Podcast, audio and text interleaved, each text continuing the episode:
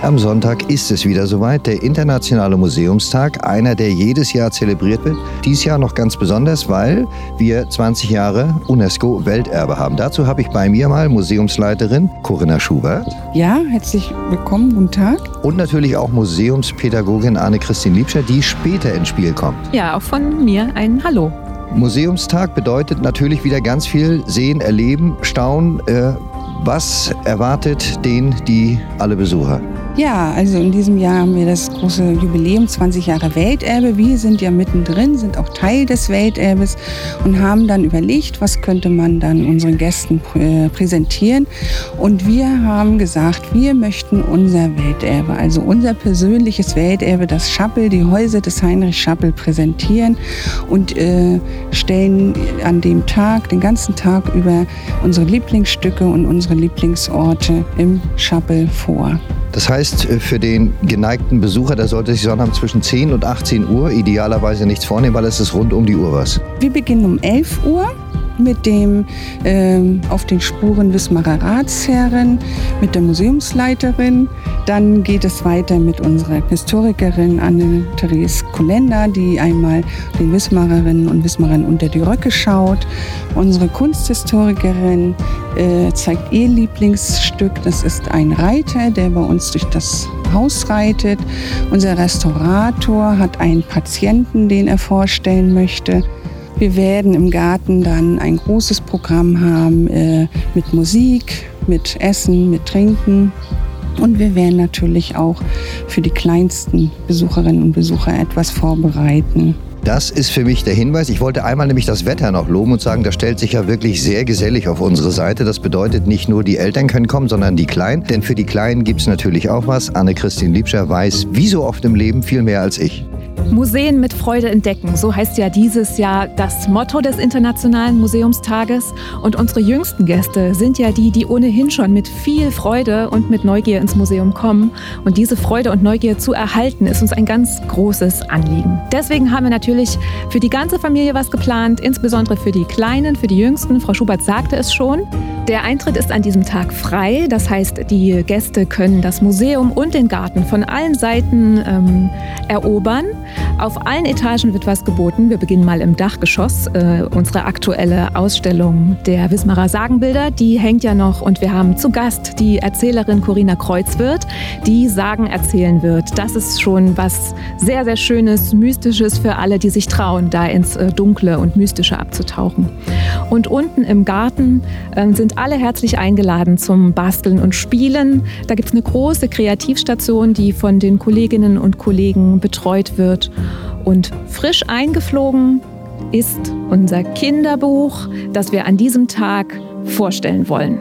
Jetzt bist du sehr schnell, da komme ich nämlich gleich noch zu. Ich muss erstmal noch zu Corinna Schubert zurück. Gibt es sowas wie so ein, so, ein, so ein Lieblingsthema? Ich weiß, alles ist schön.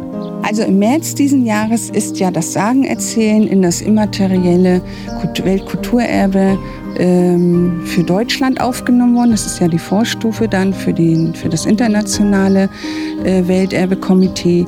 Und das haben wir ja zum Anlass genommen, nochmal unsere Sagenbilder zu zeigen.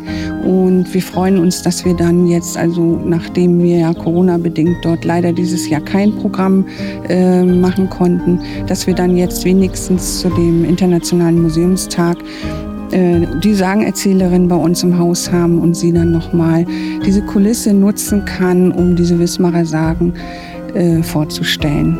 Wie schön ist das, wirklich mal zu wissen, dass wir in diesem Jahr ohne Fesseln, ohne Zwang, ohne Vorschrift und diesen ganzen Unsinn einfach durch, loslegen können. Wir sind alle total aufgeregt, wir sind selbst total äh, voller Spannung. Wir haben zwei Jahre darauf gewartet, endlich wieder unsere Besucher zu sehen, unsere Gäste zu empfangen, mit ihnen in Kontakt zu kommen. Und äh, deswegen war uns das auch so wichtig, dass wir das selbst machen, dass wir selbst unsere Lieblingsstücke zeigen, und selbst voll, äh, vollständig im Team präsentieren.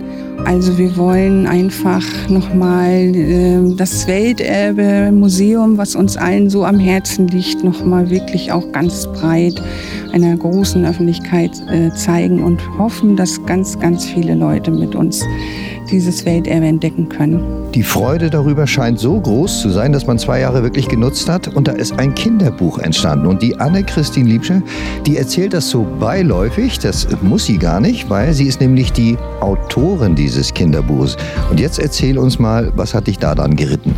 Menschen lieben Geschichten, Kinder lieben Geschichten. Geschichten spielen eine ganz große Rolle bei uns in der Museumspädagogik. Wir erleben das Museum eigentlich immerwährend durch kleine Geschichten. Ja, und eine davon hat es jetzt geschafft, in ein Buch äh, zu kommen.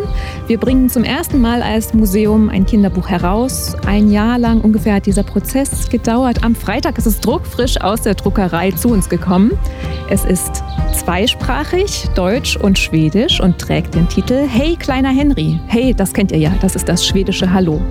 Wir haben es nur deshalb etwas angerissen. Wir wollen noch ganz intensiv und ganz ausführlich darüber sprechen. Später nämlich. Aber schon mal der Hinweis, dass es natürlich auch Inhalt und Gegenstand des Museumsfestes ist, denn es wird dort am Sonntag offiziell vorgestellt. Wie groß ist die Vorfreude jetzt schon?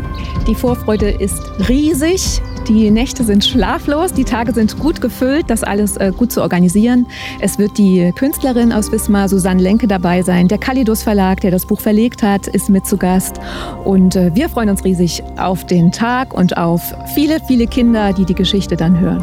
Ich wollte noch mal allen Beteiligten danken. Wir haben viele Helfer, die das Museumsteam unterstützen. Dazu gehört die Geschwister Scholl Schule, die unseren äh, Kaffee- und Kuchenstand betreut. Äh, Frau Mattissen vom Filmbüro wird unseren Getränkestand mitbetreuen. Und wir haben auch eine Musiker, Danken heißen die, die dann zwischendurch auch mal ein bisschen die Stimmung auflockern.